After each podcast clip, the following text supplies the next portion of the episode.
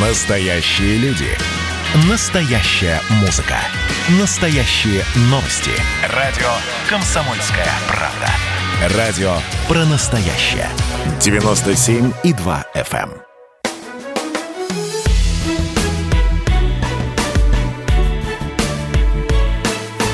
Бофт знает. Здравствуйте, друзья. Иван Панкин в студии и Георгий Бофт, известный российский политолог, на связи по скайпу. Мы подводим итоги года, то есть это такой внеплановый выпуск, можно так сказать. Георгий Георгиевич, ну, во-первых, здравствуйте. Здравствуйте, с наступающим вас Новым годом. И вас тоже. Будем надеяться, есть у меня предчувствие, ожидание, что год этот будет как минимум лучше, чем год э, ушедший, 2020. Хотя ровно год назад мы связывали с 2020 годом как раз не, некоторые такие положительные, позитивные, что ли, ожидания, да, э, у нас были какие-то надежды. Эти надежды оправдались или нет, вот лично для вас, Георгий Георгиевич? Ну, а, надежды, э, вообще все планы смешались. И трудно говорить, что какие-то надежды оправдались. Ну, не знаю, какие-то, какие-то, э, наверное, да, но скорее можно говорить о том, что этот год весь кувырком пошел. Все планы и все ожидания, и все это неожиданно, и мы оказались в совершенно новой реальности, э, от которой, в общем, немножечко подустали под конец года.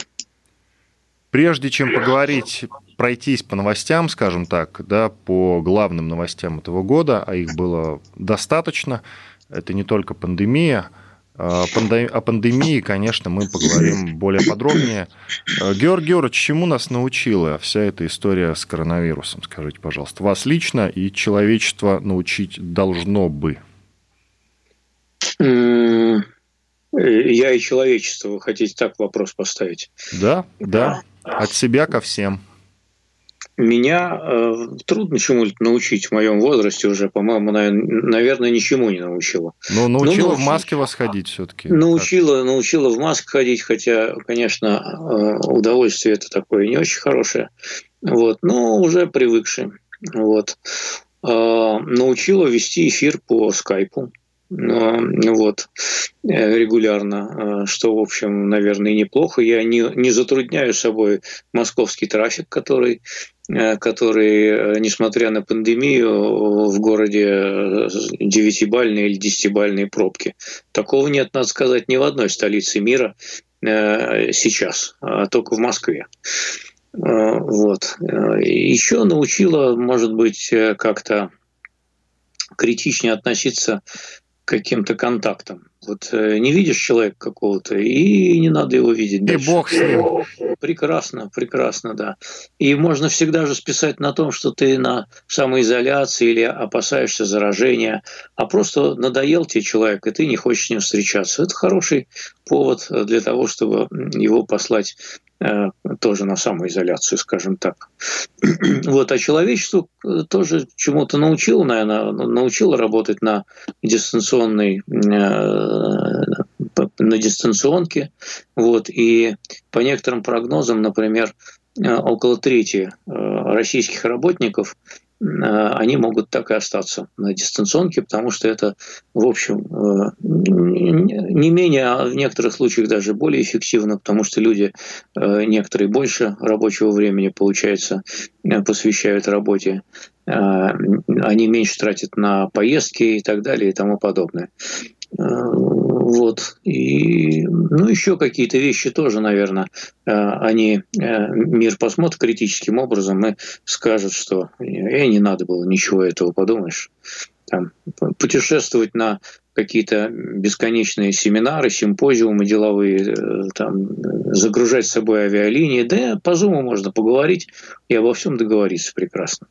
Вот насчет договориться, Георгий Георгиевич, насчет договориться, Мировые державы так и не научились договариваться между собой, несмотря на то, что столкнулись с новой и общей для себя угрозой, согласитесь? Да, это, да, совершенно верно. Это уже вторая часть, то, чему человечество не научилось и, наверное, никогда не научится, поскольку оно бестолковое.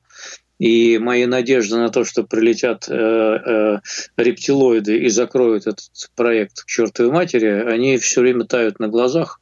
Вот, и 31 декабря, наверное, расставят окончательно. В этом году уже, наверное, не прилетят. Да, больше там Сейчас уже больше пяти десятков вакцин находится на завершающих стадиях э, испытаний. То есть люди не объединились для того, чтобы создать э, вакцину и излечить все население Земли. Э, они не прекратили войны, более того, вспыхнули даже какие-то новые конфликты, вот Карабахский, например, вблизи наших границ. Ни о чем не договорились, ни о чем. Некоторые Э, договоры по разоружению контролю над вооружениями тоже э, пошли прахом. Э, прежде всего, советско, бывший, да, советско, а сейчас российско-американский об открытом небе, ну, а еще раньше о ракетах средней и меньшей дальности и так далее. А давайте попробуем понять, поанализировать хотя бы, почему так и не смогли, не научились договариваться, почему не захотели, возможно. Вспомним вот 70-й разрядку, э, знаменитую разрядку между странами Советским Союзом и Соединенными Штатами Америки. Э, он ведь чем, был спрово... чем была спровоцирована, скажем так, эта разрядка, э, общим желанием, стремлением к освоению космоса. Помните это, ну, да? А сейчас почему нас не может сплотить вот это стремление и желание создать вакцину? Почему все медики мира не могут объединиться для того, чтобы разработать эффективную вакцину, например? Вы знаете, я с вами немножко не соглашусь все-таки по поводу космоса. Мне кажется, что а, это была реакция на Карибский кризис скорее. Потому что разрядка, да, была при нашем Брежневе и при их Никсоне, но, собственно, до этого был Карибский кризис, и уже первые признаки того, что надо остановиться, осознание того, что надо остановиться, они были еще когда Хрущев был у нас э, в правлении. А, так что, наверное, все-таки вот это. А, общее, космос был скорее поводом, поиском того, на чем же мы можем вполне безболезненно сотрудничать. И кроме того, Советский Союз ставил задачу модернизации в то время, э, то время, если ну вы не помните, вы еще тогда не родились, а я уже родился, были так называемые косыгинские реформы, э, была попытка сделать советскую систему гибче и э, завеяла модернизацией навеяла модернизации. Вот. И кроме того, значит, разрядка началась до нефтяного кризиса, арабского эмбарго 1973 года, как известно. А, э, и Советский Союз тоже чувствовал, что вот нефтяная игла, она вот-вот притупится, и сидеть на ней уже в любом случае неудобно, и нефть кончается, и она не приносит тех доходов и так далее. Все это было до резкого скачка цен на нефть. Поэтому э, был порыв навстречу как со стороны нашей, так и со стороны Америки, а космос был лишь предлогом, э, хорошей площадкой для того, чтобы нам наконец где-то подружиться. Союз Аполлон полетел, в общем, неплохо. Почему сейчас нет? Потому что э, сейчас наш технологический разрыв гораздо больше, чем был тогда. Мы ведь с Америкой, ну, не совсем на равных, но практически на равных соревновались в космической гонке в то время. А, и в лунной гонке, ну, мы отказались, правда, от пилотируемого полета на Луну, но, тем не менее, мы успешно ее осваивали. У нас были программы и дальнего космоса освоения, а, беспилотных аппаратов мы туда посылали. И орбитальная наша программа тоже хорошо работала. Чуть позже заработала наша космическая станция «Союз», которую мы сделали сами, без чьей-либо помощи. Поэтому мы на равных сотрудничали в космосе, а сейчас нет этого равенства. Э, наше временное сотрудничество в космосе, оно э, э, основывалось на том, что у американцев случилась авария с их шаттлом, и временная заморозка так сказать, их, э, этой, ветви, этой ветви пилотируемых полетов. Но обратите внимание, вот как только они наладили э, свои э, многоразовые корабли, это за счет частного бизнеса произошло, и Илон Маск все тот же самый, вот, и они сразу наложили санкции на всю нашу аэрокосмическую отрасль. Это прошло не очень замеченным у нас, но это будет очень болезненно сказываться на всей нашей космической отрасли. И они, конечно же, откажутся в скором времени откажется от наших э, союзов для того, чтобы летать на МКС. Поэтому мы отстали. Мы отстали. Э, и поэтому в ближайшее время мы скорее будем сокращать сотрудничество в космосе с американцами, чем даже наращивать, и тем более, чем даже сохранять его, не то что наращивать. Вот такая печальная такое печальное объяснение у меня лично есть. Может быть... Я чуть-чуть поправлю вас. Да. А, чуть-чуть поправлю, потому что Карибский кризис был в начале 60-х, а мы говорим про разрядку 70-х. Понимаете, ну, долго 60, ждали, долго ну, ждали. все-таки это все-таки 60, 62 год. Да. А, и э, память об этом была, что после этого было заключено по-моему, в 1966 году э, соглашение о запрете ядерных испытаний. То есть ведь первые шаги в области контроля над разоружением, над вооружениями, они были сделаны как раз после Карибского кризиса. И Хрущев стал э, разговаривать потом. Была встреча его с Кеннеди. Э, вот. Потом уже после снятия Хрущева уже, в общем, советское руководство поняло, что надо как-то наладить разговор. Ну а сейчас почему-то не поняли, хотя часто, чтобы э, как-то понять, что делать дальше, нужно вспомнить э, результаты, может быть, прошлых ошибок. Сейчас они почему-то, на них никто не обращает внимания, вот только мы с Бофтом. Давайте сделаем небольшой перерыв двухминутный. Иван Панкин и Георгий Бофт. Давайте. Через две минуты продолжим разговор. Бофт знает.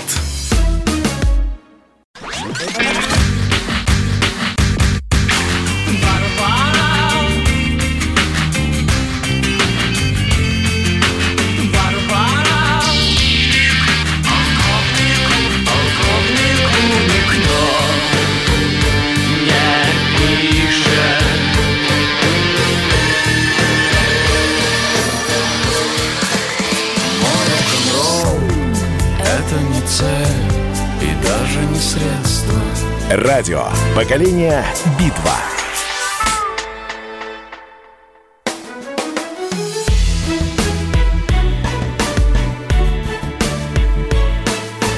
Бофт знает.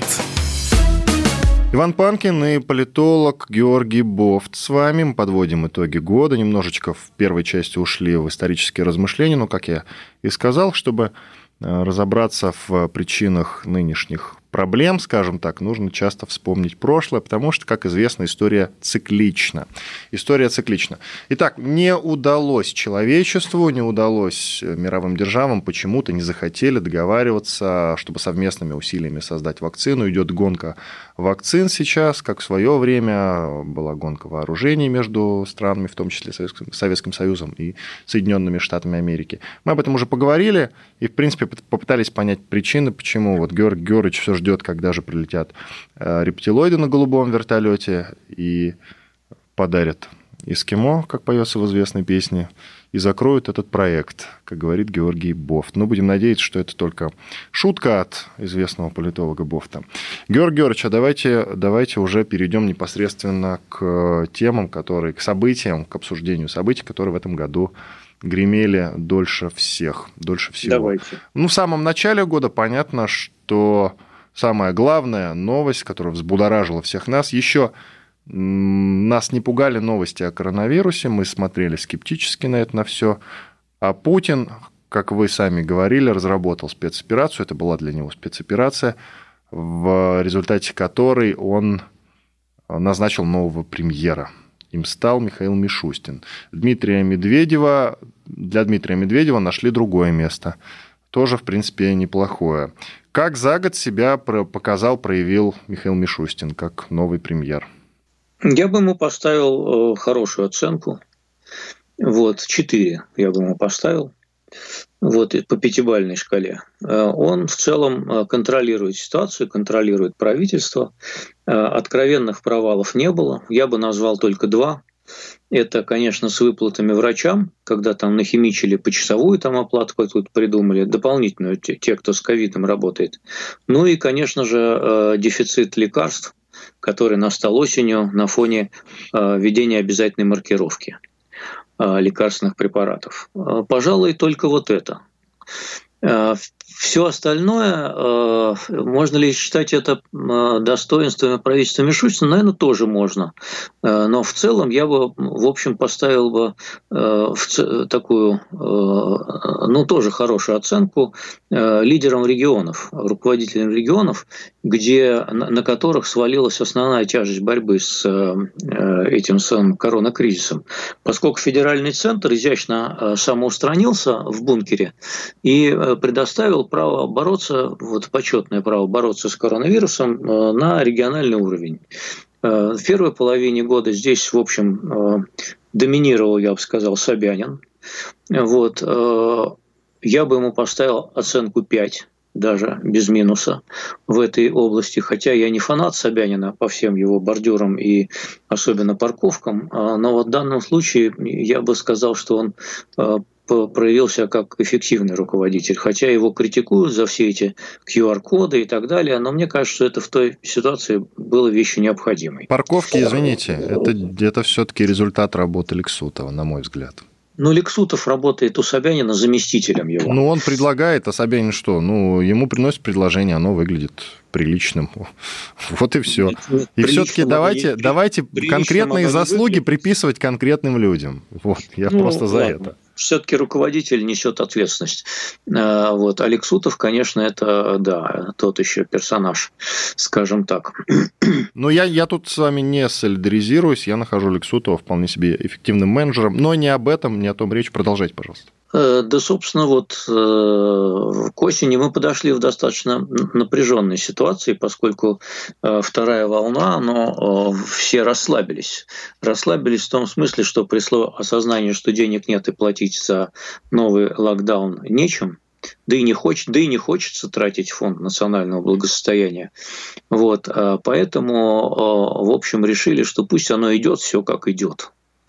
И мы видим э, рост темпов заражения, и мы видим э, достаточно высокий уровень смертности.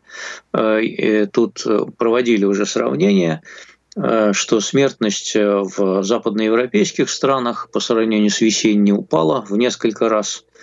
Скажем, во Франции она упала в 20 раз. А вот в России она выросла она выросла не в 20 раз, конечно, но она выросла по некоторым подсчетам на четверть, на 25-24% по отношению к новым случаям. Это значит, что наша медицинская система, а, не научилась эффективнее бороться, чем она делала раньше, и, б, она находится в состоянии стрессовой перегрузки. А, это не вина, это не вина э, Мишустина, конечно, потому что за год, и даже меньше, чем за год, невозможно было а, сделать эффективную медицинскую систему. Вот тут пришлось и военных подключать, э, и еще какие-то мобилизационные э, ресурсы тоже вводить. Э, в общем, вот с этим стрессом правительство пока справляется с трудом, а может быть и не справляется. Может быть, те цифры заражения и смертности, которые нам дают, они приукрашены статистикой. У меня есть сильное подозрение, что настоящая смертность от ковида раза в два с половиной-три выше, чем нам ее показывают. А, потому что э, если сравнить э, э, среднее число смертей за последние пять лет, так вот в нынешнем году мы превысили уже этот уровень на 250 тысяч. А, по некоторым подсчетам экспертов, а, излишняя смертность в этом году примерно на 75-80% диктуется а, не столько, так сказать, вот тем, что не оказываются услуги там, и так далее, как говорят ковидоскептики, а она на 75-80% диктуется именно ковидом и его последствиями. Поэтому вот из этих 250 тысяч лишних смертей, мне кажется, не 50 с лишним тысяч, как нам говорят, а где-то выше 150 настоящих а, умерших от ковида и его последствий мы имеем в этом году. Как вы оцениваете поведение, нет, дисциплированность, скажем так, российских граждан перед лицом угрозы? На три с минусом я ее оцениваю. В России нет э, и близко той дисциплины, которая есть в азиатских странах, хотя мы во многом азиатская страна. Но мы не взяли у них эту э, черту. Э, мы предпочитаем, как нация, проявлять свое свободолюбие в том, что мы носим маску на подбородке. Это самое главное наше, самый главный наш лозунг борьбы за свободу и права человека – носить маску на подбородке. Других лозунгов у нас в этой сфере нет на массовом уровне. А, вот. Э, говорят, что э, ковидоскептики разводят э, обычно демагогию по этому поводу, что маски мешают им дышать, что они портят им зрение, мочеиспускание, слух и все остальное. Вот. На самом деле уже есть масса медицинских исследований, которые показывают эффективность масок при всеобщем их ношении, подчеркну, при всеобщем, когда все носят, как минимум от 30% снижаются темпы заражения. То есть наша медицина она бы не э, пребывала в таком э, стрессовом состоянии. Ну, недавно я видел э, подсчеты одного американского медицинского института научного, который посчитал, сколько бы удалось сэкономить жизней, если бы, скажем, вот в Америке все носили маски. И у них получилась цифра 50 тысяч Э, человек лишних выжило бы, лишних выжило бы, извиняюсь за такую жуткую фразу. Вот. А на мировом уровне, э, соответственно, тоже э, это бы исчислялось десятками тысяч сохраненных жизней, поскольку маски а снижают вирусную нагрузку, б они задерживают крупные, так сказать, аэрозоли, на которых распространяется вирус, ну и так далее. А как вы относитесь ко всем этим конспирологическим э, рассуждениям про условного, скажем так, даже коллективного Билла Гейтса, который, который, скажем так, вынашивает планы по борьбе с перенаселенностью планеты, и кто-то все это придумал, потому что нас за 100 лет стало 7 миллиардов, было всего миллиард еще 100 лет назад, и поэтому в случае чего нам грозит всеобщее вымирание, ну, просто потому, что людей очень много. Как вы ко всем этим разговорам относитесь? Начну с конца вашего вопроса. Э, в истории было много теорий, ну, условно мальтузианских, да, имени Мальтуса, XIX века ученого, который говорит, что все иссякнет, жрать, дышать и пить станет нечего, э, и мы вымрем. Потом римский клуб был и так далее и тому подобное. Всякий раз эти прогнозы опровергались. А человечество находит средства для того, чтобы э, и кормить себя, и решать все основные проблемы. Более того, э, до начала пандемии, э, в общем, число умерших от голода, оно сокращалось неизменно на протяжении всех последних лет. То есть число людей, которые голодают, оно в, на Земле уменьшалось за счет более эффективных программ сельскохозяйственных, ну, много за счет чего. Вот. Поэтому, переходя к началу вашего вопроса, я бы сказал, что это бред сивой кобылы. Ну все, Тогда сделаем паузу. Просто хороший, хорошая концовка для второй части. А продолжим уже говорить об этом в третьей. С вами Иван Панкин и политолог Георгий Бофт. Продолжим через пару минут после полезной рекламы и хороших новостей. Это итоги года. Бофт знает. Радио «Комсомольская правда» — это настоящая музыка. Я хочу быть с тобой. Напои меня водой твоей любви. На тебе, как на войне, а на войне, как на тебе. Настоящие эмоции. Это то, о чем я, в принципе, мечтал всю свою сознательную жизнь. И настоящие люди. Мы ведь не просто вот придумали и пошли на полюс. Мы к этой цели своей, ну, лет 10 готовились, шли. Радио «Комсомольская правда». Живи настоящим.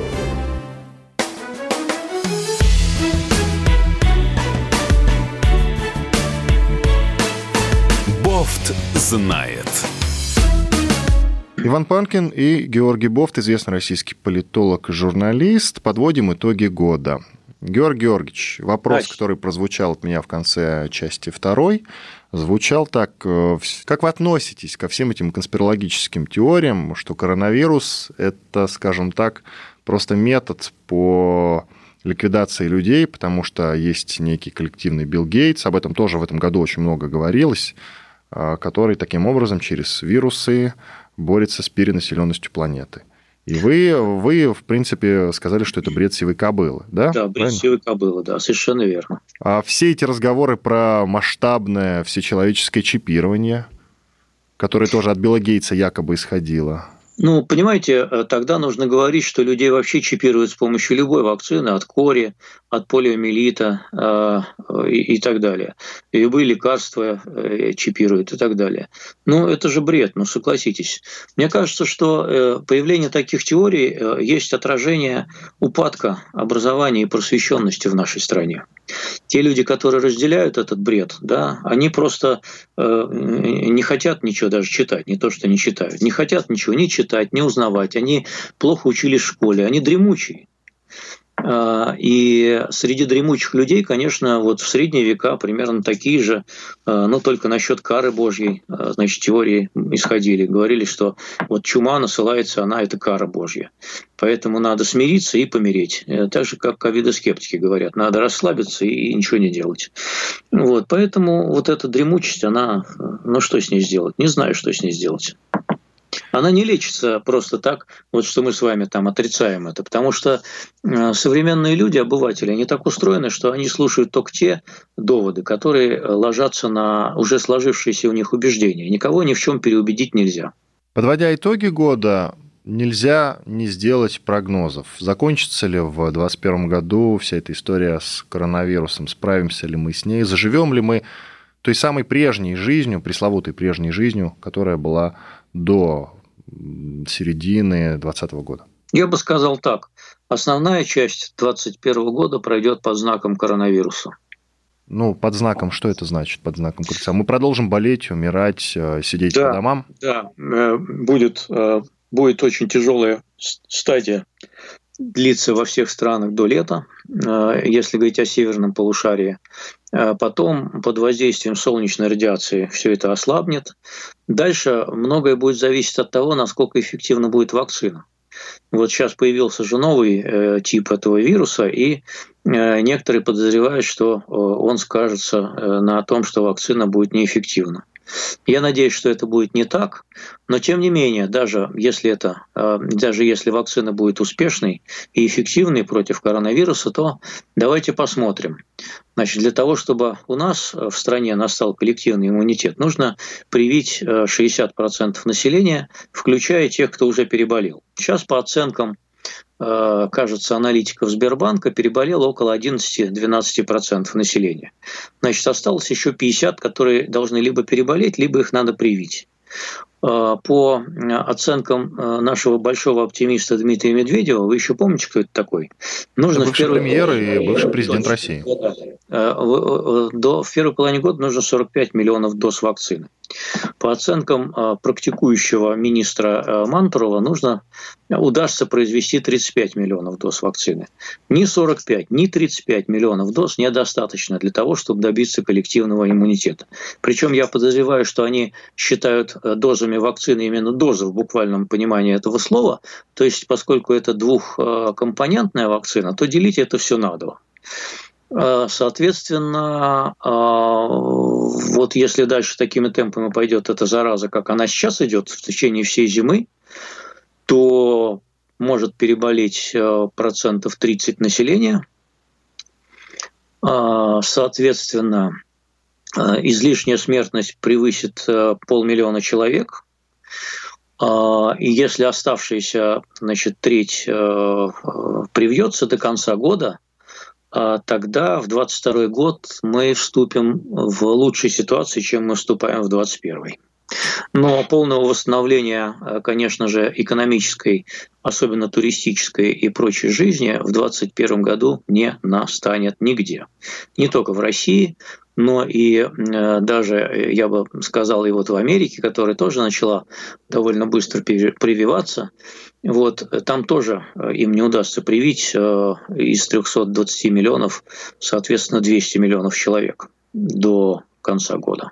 Может быть и к лучшему, что мы не могли путешествовать по миру в этом году, потому что этот год э, прошел, скажем так, кроме прочего, под знаком сильно подорожавших евро и долларов. Скажите, пожалуйста, вернутся ли показатели к тем, которые нам, скажем так, более привычны, хотя бы более привычны, э, я говорю про промежуток э, с 15 14 по 19 годы. Я уж не говорю про те цифры, те суммы, которые мы платили за доллары и евро, которые были до 2014 года. Нет, про эти цифры вообще забудьте, они не вернутся никогда.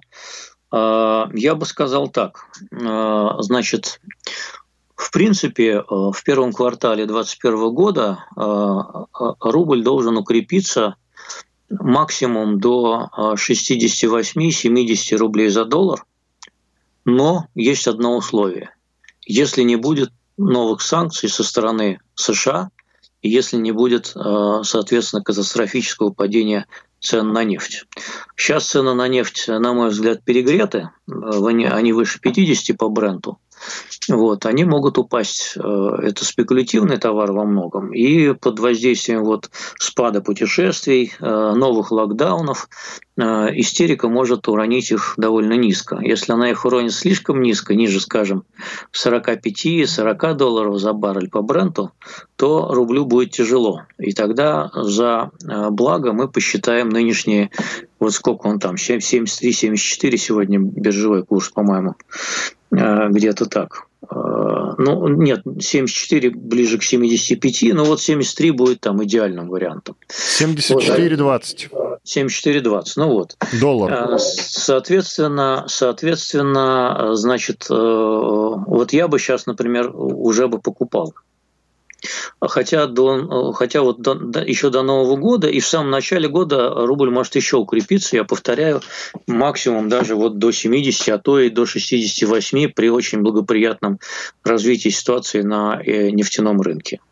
Э, кроме того, э, сказывается ведь и то, что мы как раз никуда не ездим. Это тоже укрепляет рубль. Мы не меняем его на доллары, на евро, сидим дома, а, соответственно, импорт тоже падает, а, поскольку не на что нам его покупать, и это тоже улучшает платежный баланс, и курс рубля тоже повышает.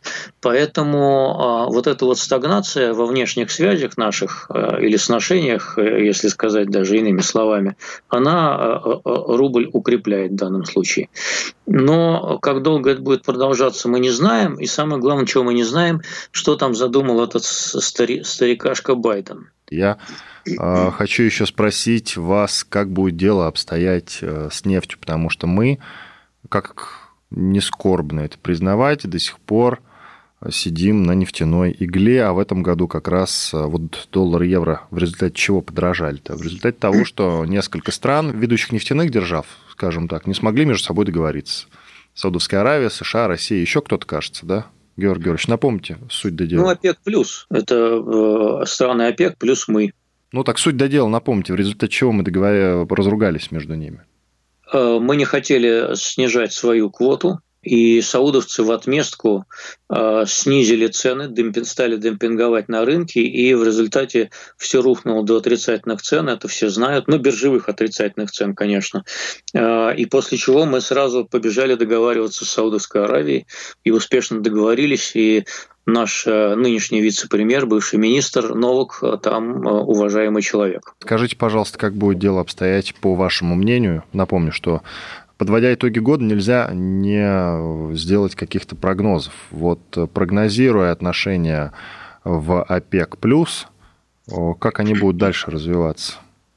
Мы а, окончательно договоримся уже, будет какой-то ну, оконч... компромисс? Тут нет вопроса о том, что нам окончательно договориться, поскольку это все временные соглашения. Значит, в начале декабря было примечательное совещание поскольку вот то соглашение, которое было заключено весной, оно предусматривало довольно э, значительное увеличение э, нефтедобычи уже начиная с января, по-моему, на 2 э, миллиона баррелей в сутки.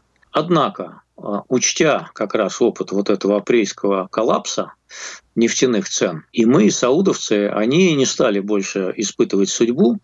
И мы там несколько сопротивлялись, правда, но потом тоже согласились на то, чтобы не повышать резко. И повышение произойдет всего на 500 тысяч 500 тысяч э, баррелей в сутки. А, а там посмотрим, сказали мы в первом квартале, что будет происходить. Сейчас вот надо посмотреть, как будет э, спрос на нефть, потому что вообще фондовый рынок сейчас перегрет перед Новым годом. И в принципе, вот эти вот локдауны, в которых отправилась Европа надолго, э, да и в Америке тоже все растет, заражение, оно может поспособствовать тому, что нефтепотребление еще сильнее снизится, и тогда цены могут в начале года пойти вниз довольно резко. При ценах э, ниже 45 долларов за бренд э, примерно десятая часть нашей нефтянки она становится нерентабельной, что усугубляет, в общем, проблемы э, в этих нефтяных компаниях.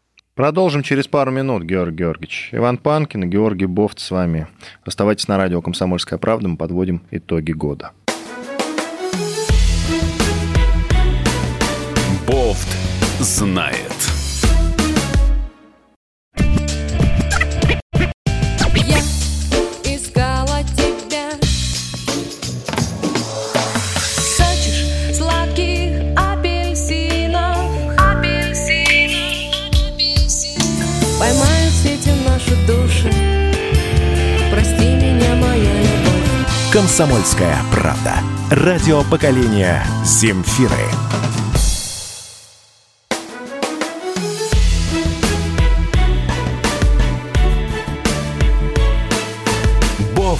Знает. Иван Панкин и известный российский журналист и политолог Георгий Бофт по-прежнему с вами подводим итоги года. Георгий Георгиевич, ну, по поводу цен на нефть, я думаю, что можно поставить троеточие, да, и уже не продолжать эту тему. Будет видно в следующем году, в 2021, как будут развиваться события. Есть подозрение, что все-таки так или иначе страны будут э, находить общий язык друг с другом, я имею в виду нефтяные державы, и цены на нефть по крайней мере, будут оставаться, ну, не низкими, будут средними Но хотя бы. Высокими тут- они уже тут- не будут ведь- никогда, правильно ведь? Тут ведь что надо учесть? Тут ведь надо учесть, что мы сократили на треть э, свою нефтедобычу в результате этой сделки. Мы Для экологии это хорошо. для экологии хорошо, а для нефтяных компаний не очень.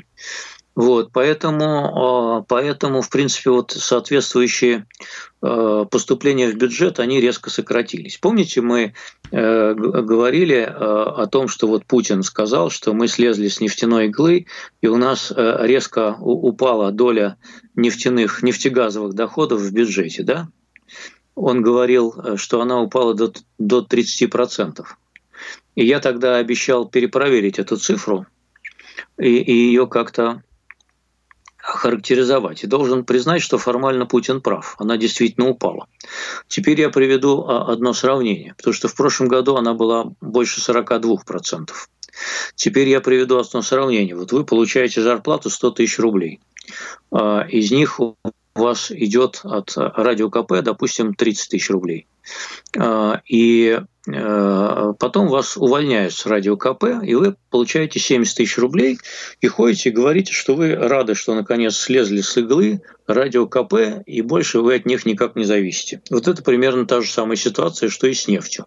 Кроме того, и прежние прошлогодние 42% а, были натянуты поскольку они не учитывали те косвенные доходы в бюджет, которые появлялись именно благодаря нефтегазовым компаниям. А если учитывать эти косвенные доходы от нефтегазовых компаний и их бизнеса, то на самом деле мы с нефтяной иглы э, в общем, в прошлом году точно не слезли, и эта доля была выше 50%. А в этом году, если можно говорить, что слезли, это только потому, что эти доходы резко упали. А, И лучше бы нам на нее залезть обратно в этом смысле, потому что э, не произошло замещение именно вот этих вот э, нефтегазовых доходов другими источниками дохода. Ну, я То есть- надеюсь, Георгий Георгиевич, давайте уже на нефти поставим точку. Я надеюсь, что все-таки замещение произойдет. У нас есть еще несколько новостей, которые непременно надо обсудить. Извините, что я вас перебил, но тем не менее. Прежде чем поговорить про одну из главных тем мировых и очень важных для России, а это избрание нового президента Соединенных Штатов Америки Джона Байдена, и более того, довольно сенсационную, кстати, довольно сенсационный проигрыш Трампа, как по мне, вы придерживаетесь другой точки зрения, я знаю. Я вас прошу, вот, прежде чем мы об этом поговорим, назвать свою главную тему этого года с учетом э, какую-то другую, не ту, о которых мы уже поговорили. Международную? Да любую. Хоть и локальную какую-то, российскую, глубинную. Ваш выбор, пожалуйста. Не, ну, кроме ковида, что в российской экономике происходило? Да не только экономика, новость. Новость любая. Новость? Одна новость? Да, главная тема года для вас. Не знаю, главная тема года – это все равно пандемия и все, что с ней связано. То есть ничего другого вы выделить для себя не можете? Я, я согласен с вами, что на международной э, в повестке, конечно, смена власти в Америке, она важна, поскольку все сверяются с Америкой э, и сверяют политические циклы, в том числе с Америкой. Ну и приход Байдена не сулит нам ничего хорошего, кроме того. Не сулит, э, да, что Трамп э, какое-то хорошее себе оставил впечатление. Многие Нет, говорили, четыре года назад говорили, что вот, наконец, наш кандидат. И чем все это закончилось? Нет, не оставил он, конечно, ничего хорошего, э, но возможно дальнейшее ухудшение, обострение этих отношений. И мы находимся в длительном периоде плохих отношений с Америкой, который, я думаю, продлится до 30-х годов в ближайшие годы и десятилетия, а, мне кажется, никакого заметного улучшения отношений с Америкой не произойдет.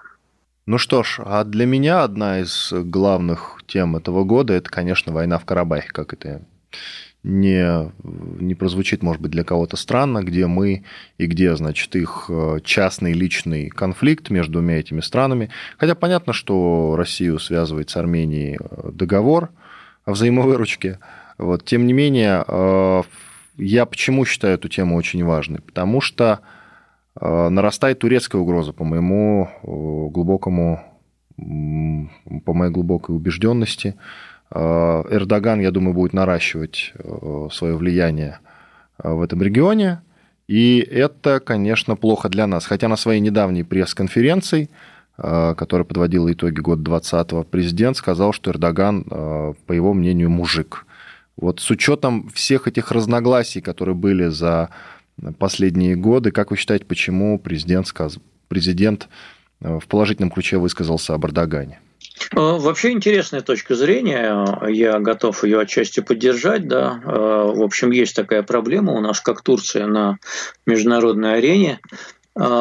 И почему он так сказал? Потому что это сильный противник. Он сказал о нем уважительно, как о сильном противнике именно. А, он не друг и другом не станет. Но э, я тут вспомнил еще про соседнюю страну Белоруссию. Я бы сказал, что э, события в Белоруссии, они тоже были важны. Это стало достаточно тревожным сигналом, в том числе для российской политической системы. И в ответ на белорусские события, э, вот в последние самые дни, наша Дума приняла целый ряд репрессивных законов, по ограничению, я бы сказал, основных прав человека, э, которые направлены на то, чтобы не допустить э, развития событий, подобных белорусским, накануне предстоящих нам осенью думских выборов. Георгий Георгиевич, ну, в общем, все, про все поговорили. Понятно, что не все темы обсудить невозможно, но самые главные, ключевые мы с вами все-таки обсудили, в том числе и Белоруссию тоже задели. Можно коротко сказать, прям вот даже, знаете, в формате Блица про Белоруссию сказать. Нас наладятся отношения с Белоруссией в 2021 году, как вы считаете?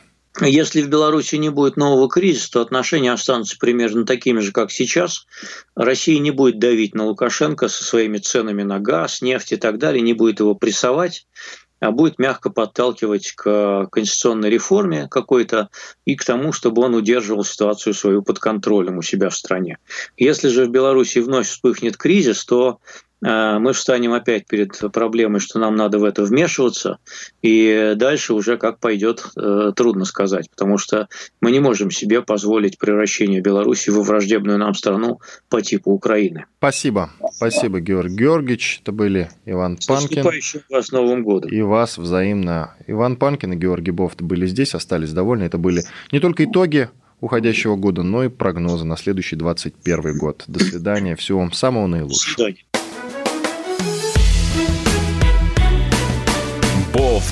Знает.